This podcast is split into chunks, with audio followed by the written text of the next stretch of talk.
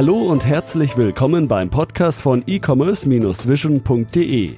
Bei uns gibt es Tipps, Interviews und was es sonst noch zum E-Commerce und Online-Marketing zu sagen gibt. Begrüßt mit mir euren Gastgeber, Thomas Ottersbach. Ja, ich darf euch recht herzlich zu einem weiteren Podcast willkommen heißen. Vor zehn Jahren hat eigentlich niemand wirklich daran geglaubt, dass man Schuhe eines Tages auch online verkaufen kann. Damals hieß es, Schuhe müsste man an, ausprobieren und anprobieren, äh, würden in den Größen sich äh, unterscheiden und somit würde ein Online-Verkauf sicherlich nicht funktionieren. Dass Zalando dann eines Tages kam und ja die Schuhwelt revolutionierte, hat damals viele verblüfft. Viele stationäre Händler oder auch Ketten tun sich bis heute noch sehr schwer damit, den Spagat zwischen der Online- und Offline-Welt zu schaffen. Bei unserem heutigen Gast sieht das anders aus. Bereits seit 1882 verkauft die Familie Benner mit ihren stationären Ladenlokalen Schuhe. Auch für das mittelständische Familienunternehmen ging es irgendwann um die Fragestellung, wie man sich gegebenenfalls digital orientieren könnte. Wie genau das gelungen ist, erfahren wir heute im Podcast von unserem Gast Dominik Benner, der in der vierten Generation, glaube ich, bereits die Geschicke der Unternehmensgruppe leitet. Dominik, schön, dass du Zeit für unseren Podcast gefunden hast. Bevor wir so richtig loslegen, stell dich doch kurz unseren Zuhörern vor. Wer bist du und was machst du genau? Ja, Thomas, vielen Dank. Ähm, wie du genau richtig gesagt hast, äh, wir sind eigentlich ein recht altes Familienunternehmen. Wir haben hier in der Mitte von Deutschland bei Frankfurt äh, ganz klassisch mehrere Filialen, mehrere Fachgeschäfte und äh, die betreiben wir seit ungefähr 135 Jahren. Ich selbst, ich muss dazu sagen, hatte nie vor, dort wirklich einzusteigen. Ich war selbst ähm, sehr ähm, ähm, aktiv in einem Konzern bei Bilfinger Berger, habe dort äh, eigentlich meinen klassischen Konzernkarriereweg geplant und ähm, habe auch ähm, anschließend noch in einem sehr erfolgreichen Startup für Energie gearbeitet als Geschäftsführer, sodass eigentlich mein Weg gar nicht vorbestimmt war, jetzt groß in das Familienunternehmen einzusteigen. Vor gut fünf Jahren ist überraschend mein Vater gestorben und vor dem Hintergrund stand dann die Entscheidung, tue ich mir so ein kleines Einzelhandelsgeschäft an ähm, oder bleibe ich weiter in der Konzernwelt aktiv? Und ja, nach einiger Überlegung und einigen Flaschen Rotwein habe ich mich dann doch für den Weg des Familienunternehmens entschieden, aber ganz klar mit der Zielsetzung, daraus was digital zu transformieren. Und ja, daraus ist eigentlich die Geschichte von Schuh 24 durch diesen eher tragischen Umstand entstanden. Mhm, genau, darüber wollen wir sprechen. Das ist ja letztendlich dann, ähm, war das auch von vornherein klar, dass ähm, ihr digital auch da was machen wollt? Also Zalando ist ja da schon seit einigen Jahren aktiv gewesen. Ähm, habt ihr das immer, ich sage jetzt mal, von, von der Weite aus verfolgt oder gab es schon Überlegungen zu sagen, wie kriegt man es hin, ähm, klar, trotz der, ich sag mal, zurücknehmenden Frequentierung in den Innenstädten, dem Ganzen zu trotzen und, und da was zu machen? Oder kam das wirklich erst auf Initiative dann mit dir letztendlich? Na gut, also Zalando ist ja damals schon aktiv gewesen, ähm, wobei man muss dazu sagen, der Großteil meiner Branche hatte so insgeheim die Wette laufen, dass das Ding eh gegen die Wand fährt. Also gerade die klassischen Branchenvertreter, die, die Chefs von Verbundgruppen etc. waren alle der Meinung, das ist ein nettes Experiment, aber das wird auf keinen Fall bestehen, die werden alle im Verlust versinken ja, die Realität holt einen manchmal ein. und äh, so war das auch hier. Zalando hat sich sehr, sehr gut etabliert, hat sich äh, sehr gut äh, skalierbar erwiesen und hat sehr, sehr gut auch die ersten Auslandsmärkte geschafft und hat ja eine klassische Transformation vollzogen. Die Transformation war ja, sie haben angefangen mit Eigenbestand, also haben was auf Lager gekauft, haben dann gesagt, gut, wir nehmen Hersteller dazu und in ihrer letzten Phase haben gesagt, wir nehmen neben Herstellern auch Händler dazu. Und bei uns war der Weg genau andersrum. Ähm, wir haben damals vor fünf Jahren gesagt, ähm, wir wollen gar nicht erst mit dem eigenen Lager anfangen. Denn wenn man mit eigenen Lagern arbeitet, hat man ein Geschäftsmodell, was nur bedingt skalierbar und sehr kapitalintensiv ist. Und unsere Zielsetzung war vielmehr, dass man anderen Händlern hilft, online aktiv zu werden und damit zu überleben. Und wir waren damit der erste in Deutschland, der überhaupt äh, sowas wie eine Schnittstelle zu einer Warmwirtschaft, zu lokalen Händlern in der großen Masse gebaut hat und der darüber für diese Händler den Onlinehandel angefangen hat. Man darf ja nicht vergessen, vor fünf Jahren, da gab es zwar Amazon und eBay, aber es gab praktisch nahezu kaum einen Händler, der da überhaupt wirklich nennenswert als Fachhändler aktiv war. Und das haben wir in ganz großem Stil äh, umgesetzt. Wir haben also angefangen, äh, Schnittstellen zu bauen zu den lokalen Warenwirtschaftssystemen. die bidirektional waren. Das heißt, wir spielen auch dort die Verkäufe etc. ein. Und das ist ein ganz großer Erfolgsfaktor, dass wir so nah beim Händler sind. Wir wissen, was er denkt, wir wissen, was er für Sorgen hat und können so perfekt mit ihm über Daten und auch persönlich vor allem mit ihm äh, den Online-Verkauf voranbringen. Mhm. Wie, ich, stelle mir das unheimlich schwierig vor. Äh, du hast gesagt, ihr seid in den, in den, in den Schnittstellen musstet ihr schaffen zu den verschiedenen Händlern. Jetzt gibt es ja bestimmt verschiedene ERP- oder Warenwirtschaftssysteme. Ähm, ist die, seid ihr mittlerweile so aufgestellt, dass ihr da wirklich universell jedes System anbinden könnt oder sind da schon auch Initialaufwände notwendig, wenn ich jetzt zum Beispiel als kleiner äh, oder als kleines Schuhgeschäft quasi mich euch anschließen will? Wie muss ich mir das vorstellen? Also es ist erstens mal, war immer unser Versprechen, du hast null Investitionen, lieber Händler. Du hast keinerlei feste Gebühren, keine Monatsgebühren, gar nichts, sondern es ist rein erfolgsbasiert. Das heißt, wenn wir was für dich verkaufen, bekommen wir drei Euro pro Verkauf. Das war immer unser Versprechen und das ist ein sehr wichtiges Versprechen. Denn es gibt ja viele Anbieter, die sagen, gut, wir haben hier eine tolle Einmalfee und da kannst du tolle Umsetzung machen und monatlich wollen wir das und das von dir haben. Letztendlich hat sich damit eigentlich niemand durchgesetzt. Und die Schnittstellen, die wir gebaut haben, die sind doch recht einmalig, weil bisher in unserer Branche ist es so, dass nicht wirklich die großen Player sich diesem schwierigen und widrigen Thema der Schnittstellen annehmen wollen. Und zum anderen, ähm, ich glaube, der Händler braucht sowas wie, wie einen Trust-Faktor, wie Vertrauen. Und im Zweifelsfall, der, der kennt mein Unternehmen, der kennt mich. Wir haben eine recht hohe Bekanntheit. Eigentlich kennt uns jeder Händler in der Branche mittlerweile so dass die Händler schon Vertrauen haben und sagen, gut, wenn der mit mir arbeitet, dann vertraue ich ihm. Und wenn das nicht klappt, dann stehe ich morgen bei ihm vor der Tür und kläre das Thema. Das ist anders, wie wenn man jetzt einen Konzern, das ist wie so ein Amazon, der würde nie eine Vertrauensbasis in der Form bekommen von Händlern. Mhm. Jetzt ist das ja, ich sag mal, so eine Plattform ähm, steht und fällt ja mit entsprechender Reichweite, damit überhaupt Abverkäufe generiert werden, dass in der Breite auch geschafft werden kann. Wie seid ihr da rangegangen? Also wie habt ihr euch das Know-how ähm, angeeignet? Und wenn ja, macht ihr das in-house? Habt ihr externe Partner, die das für euch machen? Weil äh, dem Schuhhändler zu sagen, hier, wir haben jetzt eine Schnittstelle für dich, ist das eine, aber dass es auch letztendlich für ihn ja lukrativ ist, also Abverkäufe generiert werden können, brauche ich eine gewisse Reichweite, einen gewissen Traffic, damit das überhaupt funktionieren kann. Wie seid ihr da gerade von den Anfängen hervorgegangen? Habt ihr viel getestet? Habt ihr sehr viel Geld in die Hand nehmen müssen?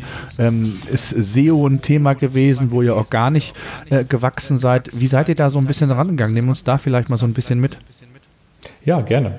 Ähm, also am Anfang war das sicherlich äh, viel Try and Error, ähm, wo wir gemerkt haben, probieren wir einfach was aus. Wir sind zum Glück kein Konzern, der große Entscheidungswege hat, äh, wo wir äh, komplex nachdenken und irgendwelche Arbeitskreise haben, sondern wir haben ganz primitiv einen Kanal, einen Online-Shop nach dem anderen ausprobiert, Techniken ausprobiert und haben dann einfach über zwei Jahre Erfahrung gesammelt. Und das war sehr hilfreich. Wir haben uns ganz früh entschieden, direkt bei der Gründung eigentlich schon von Schuh24, dass wir einen sogenannten Mehrkanalvertrieb machen.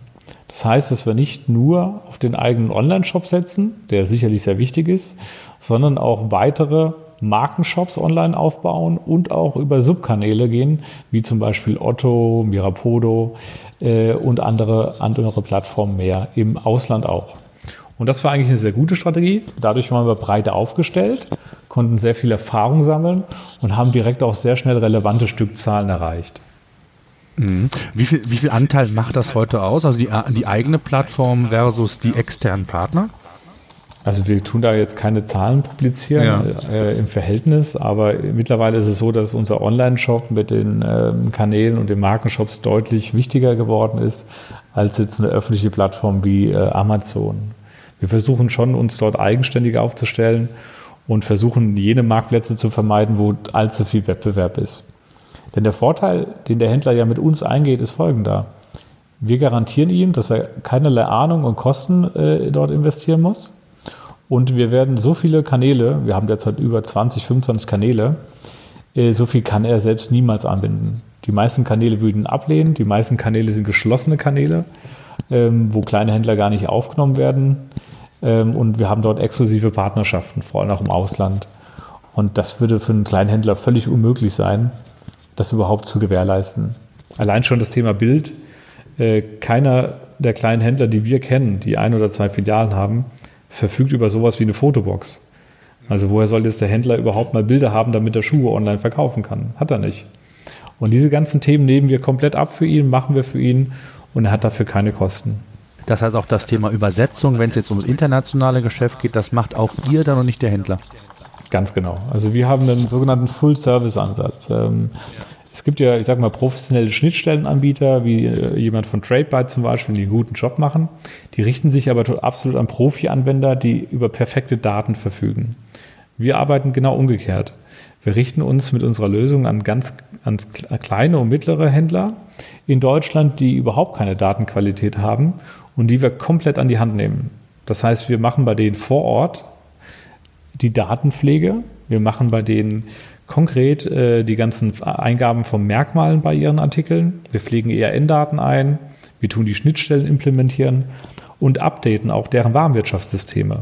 Wir haben ein eigenes Update, damit dort spezifische Merkmale in deren Warenwirtschaft reinkommt. Und diese ganzen Mechanismen führen dann dazu, dass wir mit guter oder mittlerer bis guter Datenqualität überhaupt arbeiten können. Mhm.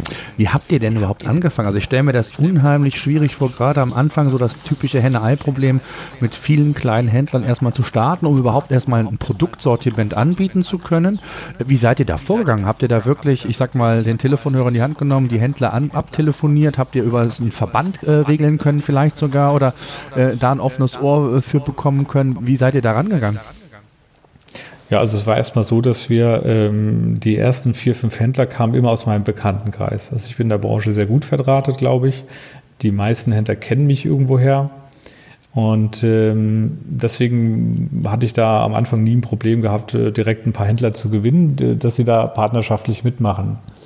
Und wir haben ab dem achten Händler komplett unsere Akquise eingestellt. Das heißt, wir sprechen überhaupt keinen Händler mehr an, sondern die Händler bewerben sich seitdem sehr aktiv bei uns. Und wir haben bis heute immer recht lange Wartelisten auch, damit überhaupt die Händler alle ihr Onboarding bekommen können. Hm. Wie lange dauert das so, so ein Onboarding? Also was, was muss ich mir da mhm. vorstellen für ein Zeitfenster? Ja, wir haben dort im Onboarding einen Bereich von ungefähr ähm, drei bis vier Wochen. Das heißt, in der Phase 1 beginnen wir erstmal mit einer Evaluation, wo wir uns die Datenbestände und Bestandsgenauigkeiten anschauen. Ähm, auch das Sortiment schauen wir uns recht genau an, denn wir sind vom Fach, wir wissen ganz genau, welche Sortimente laufen. Anschließend äh, fangen wir an mit der Datenpflege. Das heißt, meine Mitarbeiter pflegen dort physisch vor Ort oder über Fernwartung die ganzen Daten der Artikel richtig ein. Anschließend haben wir die ganzen Testphasen der Implementierung und Phase 4 ist dann der Livegang und vor allem auch die Betreuung nach dem Livegang. Denn es bringt ja nichts, wenn man äh, einen Händler online stellt und auf einmal kriegt er Bestellungen aber seine ganzen Prozesse, die dort vor Ort laufen, vom wie sortiere ich einen Schuh schnell und effizient raus, wie tue ich Reservierungen von Kunden aus der Wabi ausbuchen, bis hin zu Filialverschiebungen, die sehr speziell sind in der Branche. Ähm, da gibt es so viele Fallstricke, die wir dann alle äh, nach dem Livegang weiter mit dem Kunden betreuen.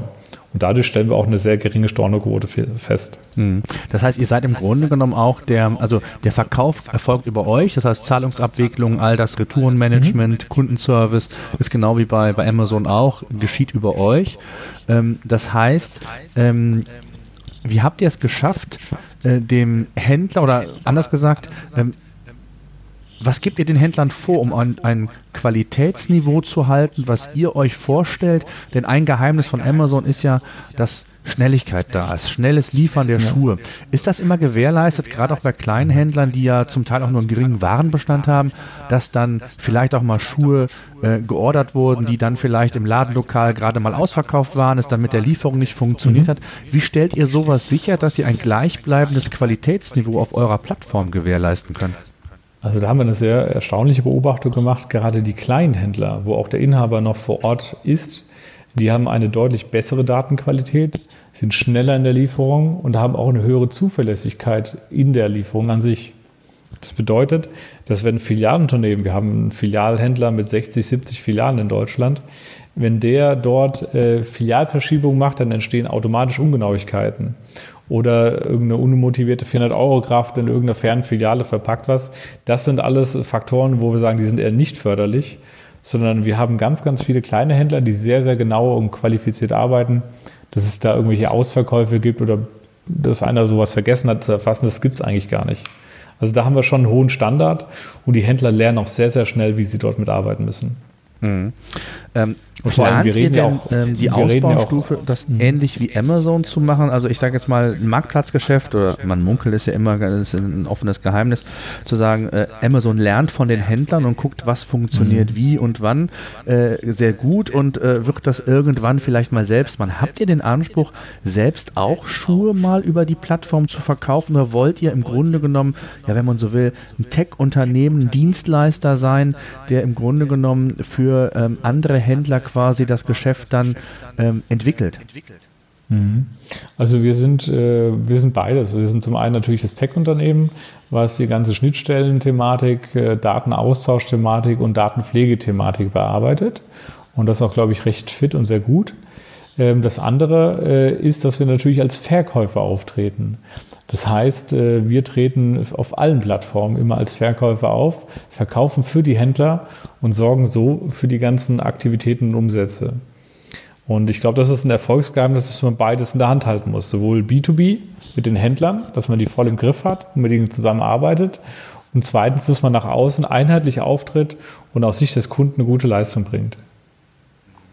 Lass uns mal so ein bisschen in das Geschäftsmodell eintauchen. Du hast es eben mhm. schon mal gesagt, ich glaube, drei Euro pro Verkauf. Ist das richtig? Also ist das äh, für alle Händler gleich? Oder ähm, Zalando gibt es ja je nach Rubrik auch unterschiedliche Prozentsätze, was abverkauft wird und verschiedene andere Serviceleistungen, die man in Anspruch nehmen kann, die letztendlich Geld kosten.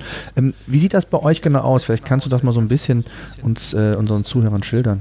Ja, also das Gebührmodell ist eigentlich bei uns relativ simpel.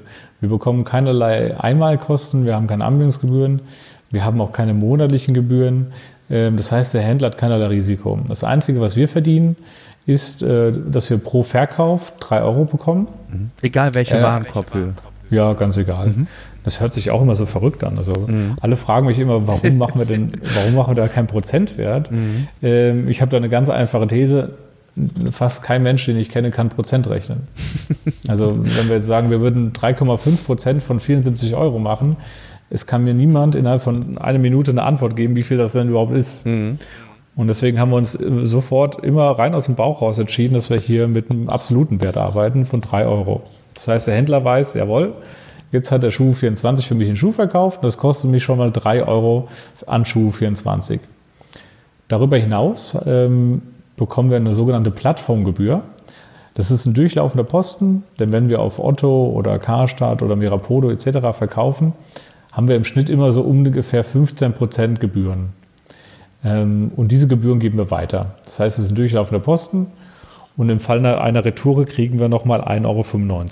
So, rechnet man das alles zusammen, dann haben wir pro verkauften Schuh ungefähr einen Ertrag von mindestens 4, äh, 4,50 Euro, den wir haben. Ähm, und damit kann man doch ganz gut auch seine Mitarbeiter zahlen. Und wir sind auch vom ersten Tag an profitabel gewesen. Mhm. Ja, absolut. Also ein Modell sicherlich. Ähm, hat der Händler denn Einfluss darauf, ob die Schuhe, ich sage jetzt mal nur über eure Plattform oder auch über eure Partner letztendlich vertrieben werden? Weil wenn über eure Partner das Ganze vertrieben wird, hat der Händler ja de facto weniger Marge, als wenn ihr sagen würdet, es geht nur rein über eure Plattform, also Schuh24, Schuhe24 selbst. Nein, wir machen das als pauschale Gebühr. Mhm, okay. Wenn der Online-Kunde an sich, ob wir den jetzt über ähm, Mirapodo erreichen als Beispiel oder über unseren eigenen Online-Shop, der kostet in etwa immer gleich. Denn die meisten Kunden, das wird Zalando, das geht Zalando ähnlich, die man bekommt, die muss man ja auch mit gewissen Geldmitteln einkaufen. Das bedeutet, sei es über AdWords und Retargeting-Kampagnen bis hin zu den ganzen ähm, Social-Media-Ads, die Geld kosten und über die Off-Print-Werbung, die wir haben. Und also da gibt es sehr, sehr viele Wege, die in Summe mindestens 15 Prozent kosten vom Umsatz und wir daher pauschal diese Gebühr erheben. Hm. Okay. Ähm, was sind denn so die wichtigsten Marketingkanäle? Du hast eben gesagt, AdWords, äh, Facebook. Äh, ist Facebook ein relevanter Kanal für euch? Thema Retargeting ähm, gehört mittlerweile dazu, glaube ich, muss man nicht drüber reden, aber äh, was sind so die, die wesentlichen Kanäle für euch? Ja, ähm, also man muss vielleicht dazu sagen, dass unsere Kundschaft dort anfängt, wo eigentlich Zalando in, Anführungszeichen aufhört. Die typische Zalando-Kundin ist äh, zwischen 18 und 35 Jahre alt das kann man auch ganz gut in deren äh, regelmäßigen Präsentationen sehen. Unsere Kundin fängt eigentlich erst bei 35 Jahren an und hört bei 65 wieder auf. Das heißt, unser Fokus kundenbezogen ist ganz anders und daraus leitet sich eigentlich unser Marketing-Mix ab, den wir machen.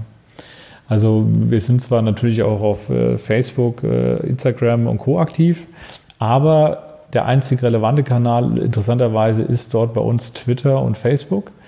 Alle anderen Kanäle, Pinterest, Instagram und Co. und Google Plus, sind alle für uns nicht relevant, weil die Kunden von uns das nicht nutzen oder auch gar nicht kennen. Und das setzt sich eigentlich fort. Also wir sind sehr aktiv auch auf gewissen äh, Plattformen wie Brigitte.de und so weiter, weil die wichtiger für unsere Kunden sind, als wenn wir auf irgendeinem Style-Blog äh, groß gepostet werden. Das endet sogar bei der ähm, Annahme von Bestellungen. Also wir haben eine eigene Telefon-Hotline, wo man bestellen kann. Ähm, und das sind so Besonderheiten, die gibt es eigentlich nirgendwo. Also wenn man heute bei Amazon oder Zalando anruft und sagt, gerade ältere Personen, ich würde das gerne bestellen, was ich hier gerade sehe, können Sie das am Telefon machen? Dann geht das nirgends. Und genau solche Möglichkeiten haben wir eben etabliert, weil wir auch bewusst ältere Kunden ansprechen möchten. Mhm. Das heißt also das Thema, also es, es gibt ja natürlich auch ähm, äh, Influencer ist so nicht das Thema für euch, wo ihr euch seht, auch Thema ähm, Videos, äh, also gerade Bewegtbild. Äh, sind das Themen, die ihr bespielt und wo ihr darüber nachdenkt, auch in diese Bereiche reinzugehen? Klar, von der Zielgruppe ja. gibt es da natürlich auch äh, Influencer, die ältere Zielgruppen ansprechen, vielleicht nicht in dem Maße. Ähm, das Thema Video insgesamt oder YouTube als Beispiel, als zweitgrößte Suchmaschine der Welt, ist das ein Thema? Ja, ist ein Thema, aber von untergeordneter Bedeutung. Also wir sind äh, natürlich mit Videos aktiv, wir drehen jede Woche ein, zwei Videos. Ähm, wir überlegen auch in den Performance-TV-Bereich einzusteigen mit unserer Werbung. Das heißt, dass also zum Beispiel auf diesen ganzen Set-Top-Boxen oder auf Tattoo TV und so weiter, dass wir dort selektiv Werbung ausspielen mit Bewegbildern, mit Videos. Aber in Summe spielt das für uns derzeit keine große Rolle. Weil die klassische Kundin zwischen 35 und 65 ist nicht auf YouTube derart interessiert wie die Kundin mit 20. Insofern ist das eher für uns von sekundärer Bedeutung. Hm. Wie sieht das aus? Ähm, Thema Mobile ist ja ein, ein ganz wichtiges Thema. Ich weiß nicht, wird es bei euch vielleicht ähnlich sein? Oder kannst du mir gleich was zu sagen, dass äh, bei den meisten E-Commerce oder Online-Händlern äh, hört man schon Zahlen, die weit über die 50 Prozent gehen, was das Traffic-Aufkommen angeht. Ähm, und es gibt andere, ich sag mal wie ein Zalando, ein About You, die sehr viel auch im Thema Apps und den unterschiedlichen Zielgruppen, also verschiedene Apps für unterschiedliche Zielgruppen entwickeln, um hier den direkteren Zugang nochmal zu bekommen. Mhm. Ähm, ist das für euch Thema oder bedient ihr euch den anderen Partnern, indem ihr in diesen Apps quasi präsent seid? Ja, also man muss vielleicht einfach mal aus Kundensicht denken. Welche Relevanz kann ein Schuh 24 haben oder was auch immer, äh, wenn es schon eine App von, ähm, von Amazon und Zalando äh, beim User auf dem Handy, auf dem Smartphone gibt. Also die Relevanz wird gering sein. Deswegen haben wir natürlich eine App und wir haben auch jeden Tag einige hundert Downloads, aber in Summe spielt das keine Rolle. Weil wir bringen den User nicht dazu, ständig neue Apps runterzuladen. Deswegen spielen für uns Apps über unsere Partner ja, eine viel größere Rolle und darüber machen wir eine sehr gute Performance. Egal, ob das Wish.com ist, ob das Mirapodo und Co. ist, darüber laufen dann deutliche Verkäufe. Mhm. Wie sieht das denn aus, ähm, jetzt gerade auch international? Ähm, du hast es gesagt, ihr habt die Zugänge international über Partner. Wie sieht denn selbst das Thema Internationalisierung aus? Ihr habt ja jetzt mit Schuhe24 einen, deutschen Brand, einen deutschen Namen. Ähm, gibt es da Entwicklungen oder gibt es da Ansätze, wie ihr euch, äh, ich sage mal, auch von der Plattform weiter internationalisieren wollt? Ja, ähm, wir haben ähm, zum einen jetzt selbst eine internationale Seite gelauncht, die heißt äh, chooseyouvant.com. Ähm, die ist jetzt schon live, das tun sie gerade jetzt die nächsten Tage nach und nach optimieren und dann gehen wir damit auch in die Öffentlichkeit. Und das wird so der erste Bereich sein, wo wir sagen, wir sprechen jetzt EU-Ausländer an, ja, die englischsprachig unterwegs sind und können darüber dann aktiv neue Kunden gewinnen. Mhm, aber mit dem gleichen Geschäftsmodell, wie ihr es bislang auch hattet. Ganz genau. Mhm. Also wir wollen ja immer den Händler in den Vordergrund rücken und ja. für den Leistung bringen. Und deswegen dient diese internationale Seite, ist ein ganz normaler Online-Shop, wie bisher auch, komplett für englische Kunden mit, mit äh, Pfund und mit äh, US-Dollar-Angaben und Euro-Angaben. Und äh, das bedient alles dann im Hintergrund die lokalen Händler. Immer mit dem Ziel, dass wir diese Händler fördern und dass sie die rücklaufigen Frequenzen und Umsätze damit wieder ausgleichen. Ja, das heißt, wollt ihr denn auch ähm, Händler in den jeweiligen Ländern akquirieren oder versucht ihr das alles über, ich sag mal, die deutschen Händler zu, äh, zu umzusetzen und entsprechend mhm. den Abverkauf dann einfach nach EU auszudehnen oder wollt ihr schon auch in die jeweiligen Länder rein und auch dort ein entsprechendes Netz aufbauen? Ja, ähm, also zunächst haben wir es so gemacht, dass wir internationale Seite aufgebaut haben, aber wir bieten deutsche Artikel an. Jetzt gehen wir den nächsten Schritt und bilden, binden jetzt auch ausländische Händler an. Auch hier brauchen wir wieder Schnittstellen zur Warenwirtschaft und damit wir dort äh, entsprechend verkaufen können. Logistisch ist es nicht ganz einfach, weil man kann schlecht in einem System verschiedene Herkunftsländer bündeln, wenn der Anbieter DHL ist. Ähm, denn die arbeiten ja auch im Ausland mit verschiedenen Partnerunternehmen zusammen. Aber das ist genau die Herausforderung, die wir die nächsten Monate dann auch vor uns haben. Mhm. Erzähl uns doch mal so ein bisschen ähm, über, über ähm, das Unternehmen selbst. Also ähm, wie groß seid ihr, wie viele Mitarbeiter habt ihr? Mhm. Vielleicht kannst du was über Umsatzgrößen sagen, also ja, wie viel klar. Umsatz ihr aktuell macht. Wie, wie, viele Leute muss man sich äh, unter oder hinter Schuh24 vorstellen? Oder Schuh24? Mhm. Ja, ähm, also wir werden dieses Jahr ungefähr 50 Millionen ähm, Euro Verkäufe generieren. Und ähm, ich denke, dass wir da auf einem guten Weg sind. Wir haben eine Zielsetzung gemacht, dass wir äh, in zwei Jahren, also bis äh, Anfang, Mitte 2021, dass wir auf die 100 Millionen Euro hochkommen. Eine Verdopplung. Und das werden wir aus meiner Sicht auch durchaus schaffen. Wir haben uns jetzt jedes Jahr verdoppelt. Ähm, sind also jedes Jahr mit 90 äh, bis 100 Prozent gewachsen. Und ich bin doch recht optimistisch, dass wir dieses Tempo zwar nicht komplett fortsetzen, aber in weiten Teilen auf jeden Fall realistisch schaffen. Und man muss auch vielleicht aus unserer Sicht mal sagen, wir sind noch ein Familienunternehmen. Das heißt, wir sind komplett Eigenkapital finanziert. Und jede Planung, die wir gemacht haben, haben wir immer selbst übertroffen. Das heißt, wir haben immer zu konservativ geplant. Von daher bin ich schon Optimist, dass wir künftig äh, stärker äh, noch dort zulegen können und dass wir auch unsere Ziele durchaus noch schneller erreichen können. Von den Mitarbeitern her ist es relativ einfach bei uns gebaut. Wir haben drei Bereiche. Das ist der, der Online- und der Marketingbereich mit Product. Dann haben wir den Bereich Händler-Support. Das ist ein ganz wichtiger Bereich, denn dort werden alle Händlerthemen beantwortet und bearbeitet, inklusive Datenpflege. Und dann haben wir noch den klassischen Customer Care-Bereich, dass wir eben auf allen Kanälen entsprechend den Kunden äh, mit Antworten, mit Support befriedigen. Und mit diesen drei Bereichen haben wir derzeit hier im Headquarter haben wir 25 Leute sitzen. Und das ist ja auch das Schöne am Geschäftsmodell, dass wir sehr, sehr hohe Umsätze und profitabel sind, aber dass wir nicht allzu viele Mitarbeiter dafür brauchen. Und das funktioniert sehr gut. Ja. Habt ihr denn die, die Technik mittlerweile auch in-house oder habt ihr da externe Partner? Wie macht ihr das? Beides. Es kommt darauf an, was man unter Technik versteht. Ja, also das, die Entwicklung, ne? die weitere Entwicklung. Genau, also Product, äh, Product-Themen rund um den Shop sind ähm, ungefähr 50-50 zwischen Inhouse und, und Offline ähm, bei anderen Partnern. Und ähm, alle anderen Themen, was das Thema Schnittstellen angeht, versuchen wir schon in weiten Teilen auch in-house zu halten. Was uns nicht immer gelingt, weil wir sitzen ist leider nicht in Berlin. Das Thema Berlin Office wird kommen. Ähm, das heißt, wir haben hier nicht immer alle Mitarbeiter und Programmierer so zur Hand, wie wir sie eigentlich bräuchten. Mhm. Das wäre nämlich meine nächste Frage. Ihr sitzt ja, glaube ich, in Wiesbaden. Ähm, mhm. Gerade das Thema Recruiting in Wiesbaden, äh, du hast es gesagt, äh, ist mit Sicherheit nicht ganz so einfach wie im, im hippen Berlin, Hamburg oder, oder München. Ähm, ist das in der Tat eine Überlegung zu sagen, aufgrund der, der knappen Ressourcen äh, wirklich auch einen Standort noch immer in Berlin zu eröffnen? Ja, also das haben wir fest vor dass wir spätestens nächstes Jahr einen Standort dort eröffnen. Wir sind jetzt schon intern auf der Suche dort und überlegen, ähm, wo wir dort einen richtigen Standort, vielleicht auch mit einem Partner zusammen eröffnen. Denn es bringt ja nichts, einen Standort aufzumachen und zwei, drei Leute reinzusetzen, sondern man muss ja auch eine Führung irgendwie sicherstellen und äh, eine vernünftige Größe erreichen. Und da nehmen wir uns lieber noch ein paar Monate mehr Zeit, als irgendwie hastig da jetzt auf einen Schlag was zu eröffnen. Mhm. Wie sieht das aus? Du hast eben selber ja gesagt, äh, vielleicht noch ein, ein letzter äh, Aspekt. Ähm, ihr seid ein Familienunternehmen und ähm, habt natürlich dann auch logischerweise selbst die Zügel in der Hand. Ist es mal ein Thema zu sagen, man nimmt sich noch einen Investor dabei, um einfach noch größer, noch schneller wachsen zu können? Oder ist das gar nicht eure Absicht, sondern ihr wollt sukzessive, so wie ihr das Modell bislang gefahren habt, weitergehen? Äh, wie sind da eure Pläne? Also ich glaube, es gibt, wenn man mal so die, die Business-Seite anschaut, drei Themen, die man braucht, damit man groß wird. Das erste Thema, das Geschäftsmodell muss erstens gut und zweitens skalierbar sein. Ich glaube, das haben wir geschafft. Das zweite Thema, man braucht das richtige Mindset.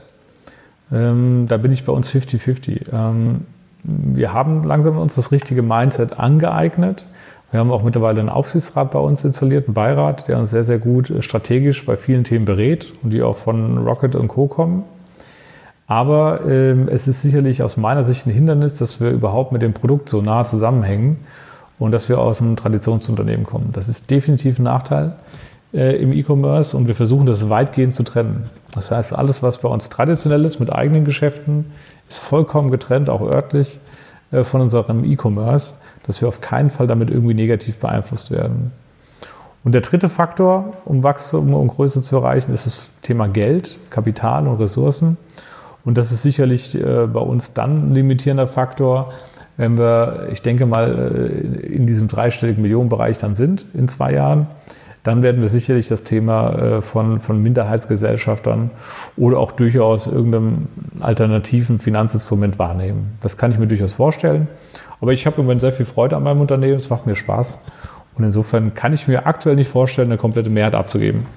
Was sind denn so Nachteile? Du hast es eben selber gesagt, also Nachteile mhm. vom stationären Geschäft auch so ein bisschen getrieben zu sein. Was sind denn so die wesentlichen Nachteile, wo du sagst, dass es ganz, ganz wichtig ist, das zu trennen, wenngleich ja durchaus auch Möglichkeiten, Stichwort Omnichannel, ähm, das, was viele, ich sag jetzt mal, versuchen, die meisten es nicht so ganz hinkriegen vom Konzept her, aber was sind denn so für dich die größten Nachteile?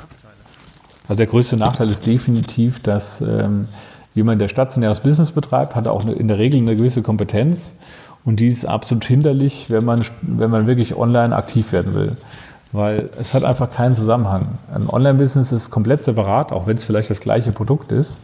Es besteht aber kein Zusammenhang, weil der Vertrieb anders ist, der Kundenumgang ist anders allein wie viele Ressourcen wir in das Thema ähm, Artificial Intelligence investieren, mit guten Produktvorschlägen, mit E-Mails, äh, die, die brauchbare Produktvorschläge automatisch generieren und so bessere Kundenkonversionsraten erreichen.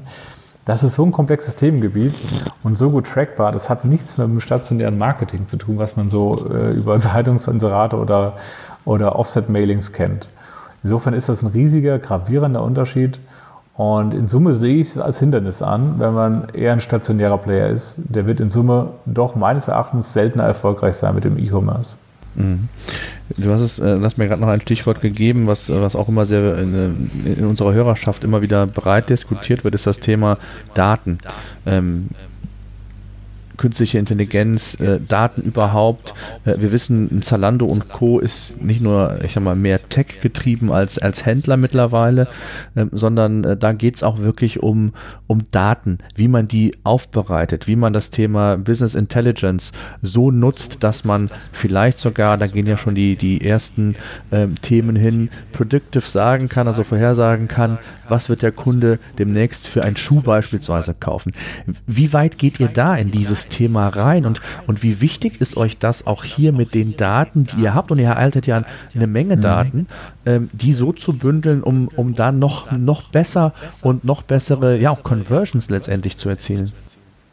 Ja, also da habe ich eine sehr äh, konkrete Vision eigentlich. Ähm, ich das saß mal irgendwann vor, vor zwei Jahren auf so einem Symposium und habe gesagt, meine Güte, ähm, an sich müssen doch alle Fachhändler genau wissen, was ihre 20 besten Stammkunden für Schuhe mögen.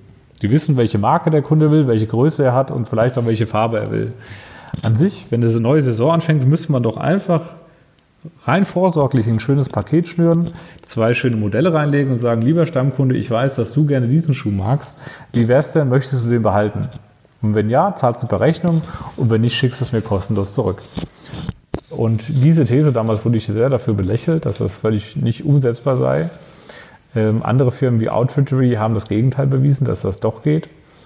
Und ähm, ich glaube daran auch. Also je besser wir im Bereich Predictive sind und ähm, wenn man sich Kundenanalysen und Kohorten dann anschaut, desto eher glaube ich, dass man hier mit guten Predictive-Daten sehr gute Produktausspielungen schafft und die Konversionsraten nach oben zieht. Und das eine ist ja Konversionsrate, das heißt, okay, wie viel klicken drauf und wie viel kaufen davon. Das andere ist ja, wie viel sind Impulskäufer, die erst dadurch wieder erneut kaufen ja, von den Stammkunden und dadurch also mehr Umsatz pro Kunde erreicht werden kann. Mhm. Und das ist ein ganz spannendes Feld. Absolut, absolut. Also sehe ich genauso und ich, ich kann es gut nachvollziehen äh, mit dem belächelt werden. Äh, ich glaube, wenn man den Einzelhändler, ich habe einen befreundeten Einzelhändler äh, hier bei uns, äh, der auch äh, im Schuh- und im Bereich unter anderem tätig ist, ähm, wenn ich den frage, äh, wer denn der, der beste Kunde ist, dann kennt er den zwar, aber er kennt eigentlich nur den Namen und nichts weiter. Und das sagt eigentlich, glaube ich, schon alles aus. Ähm, ja, A, das Potenzial, was auch im stationären Handel vielleicht sogar noch liegt und was, was man äh, vielleicht gar nicht ausschöpfen will oder weil man vielleicht auch die Vision gar nicht hat. Und auf der anderen Seite glaube ich, äh, wenn man mit den Daten richtig arbeitet und das visionär sieht, äh, dann kann man da auch ganz viel im Online noch richtiger machen, als man das heute schon äh, macht. Ne? Absolut. Teile ich 100% deine Meinung. Wobei ich glaube, der stationäre Händler hat häufig doch mehr Daten, als wir vielleicht vermuten. Aber er nutzt sie mhm. nicht. Ne? Also er nutzt ja, sie richtig, nicht. genau. Also es geht um die Nutzbarkeit. Also ich habe schon öfter Schuhgeschäfte aufgekauft aus der Umgebung. Die hatten ganz tolle Karteikarten gehabt. Da konnte man wirklich pro Kunde sehen, ähm, was seine Lieblingsmarke ist, welche Schuhgröße hat und welche Artikel der konkret gekauft hat, für welchen Preis. Aber wie viele von und denen haben zum Beispiel einen E-Mail-Verteiler, wo es darum geht, vielleicht mal die neue Sommerkollektion äh, vorzustellen? Ganz genau, keiner. Die guten E-Mail-Verteiler haben die schon und dazu muss auch sagen, dass sie eine neue Sommerkollektion haben. Aber die Challenge ist es doch eigentlich, deine Kundengruppen so zu segmentieren, dass du sie dann gezielt ansprichst. Sprich, die Kundin, die gerne Gabor-Schuhe, Ballerina in Schwarz mag und die Größe 39 hat, davon gibt es einige hundert Kunden im Geschäft, dass man die darüber anspricht und gutes, gezieltes Marketing macht. Und dann hat man auch bessere Konversionen. Mhm. Daran glaube ich fest. Ja. Wie ist das denn? Äh, wollt ihr in den Bereich auch, ich sag mal, ihr habt ja äh, Händler, also die auch Filialgeschäft haben. Ist das mhm. Thema Omnichannel für euch relevant? Also auch da entsprechende Konzepte anzubieten? Ich sag mal, Click and äh, Collect oder sonst irgendwas? Ja. Ist das Thema oder ist das für euch Also um ehrlich zu sein, wenn ich da meine ehrliche Meinung mir erlauben darf in der Öffentlichkeit, ich halte das Thema Click and Collect in Deutschland zu 95 Prozent für gescheitert. Mhm, danke, sehe ich ähm, genauso. also ich habe in meinem Leben bisher eine Ausnahme erlebt, eine positive Ausnahme, nämlich Karstadt. Bei Karstadt ist ein sehr, sehr hoher Anteil, ich glaube um die 30 Prozent derzeit, ähm, als wir dort auch Erfahrung gemacht haben. Das sind Kunden, die wirklich das in das Karstadt äh, Warenhaus schicken lassen und es dort abholen. Warum, weiß ich ehrlich gesagt gar nicht so sehr, aber es ist auf jeden Fall Fakt dort. Alle anderen Beispiele, die ich in Sachen Click and Collect gesehen oder erlebt habe, sind alle im Bereich 2, 3, 4 Prozent. Also sprich, das ist eine marginale Minderheit und es ist ein Thema, wovon mehr gesprochen wird, als gehandelt wird. Hm. Jetzt ist ja ein Erfolgsfaktor von Amazon die schnelle Lieferfähigkeit. Wir hatten das ja eben schon mal thematisiert, dass ihr da, weil ihr eben kein eigenes Lager habt, der Einfluss ja nicht bei euch liegt, sondern bei euren Händlern. Ähm, und man zumindestens, wenn man sogenannten Experten glauben darf, dass das Thema Schnelligkeit zukünftig ja noch wesentlicheres Thema werden wird im Onlinehandel. Habt ihr euch da schon mal Gedanken drüber gemacht, wie ihr da vorgehen wollt, damit ihr mit dieser Geschwindigkeit Schritt halten könnt und eure Händler quasi dahingehend ja auf ein gleichbleibendes Niveau wieder zu bekommen? Mhm. Hm, ah, ich tue jetzt mal eine ganz mutige These aufstellen. Ich behaupte eigentlich, dass wir deutlich im Vorteil sind gegenüber einem Amazon. Warum? Das ist eigentlich ganz einfach. Der Amazon wird in Deutschland maximal zwischen fünf und zehn Lager haben, die irgendwo äh, an relevanten Orten äh, mit gewissen Abständen verteilt sind. Ähm, was ist jetzt unser Vorteil? Wir können von jeder Filiale aus jeden Kunden innerhalb von 20 Minuten erreichen. Wir sind bundesweit vertreten mit unseren Händlern und die können sofort, die haben ja überall einen VW Caddy oder einen VW-Bus stehen, können sofort ausliefern. Und das ist ein ganz großer Asset, wo wir sagen, guck mal, wenn wir das mal logistisch umsetzen in zwei Jahren und das wirklich ernst meinen, dann sind wir jeder Amazon-Lieferung bei weitem überlegen, weil wir so viel schneller arbeiten können. Und wenn man mal das zusammenführt, wenn wir dann mal irgendwann eineinhalb, 2000 Filialen haben, auf die wir zugreifen, ist das von der Logistik her, glaube ich, ein einmaliges äh, Projekt, was eigentlich keinen Vergleich hat. Das heißt, ihr würdet dann quasi die, die Flotte stellen, bundesweit verteilen, um dann quasi die einzelnen Geschäfte anzufahren, die Produkte zu holen, dann auszuliefern.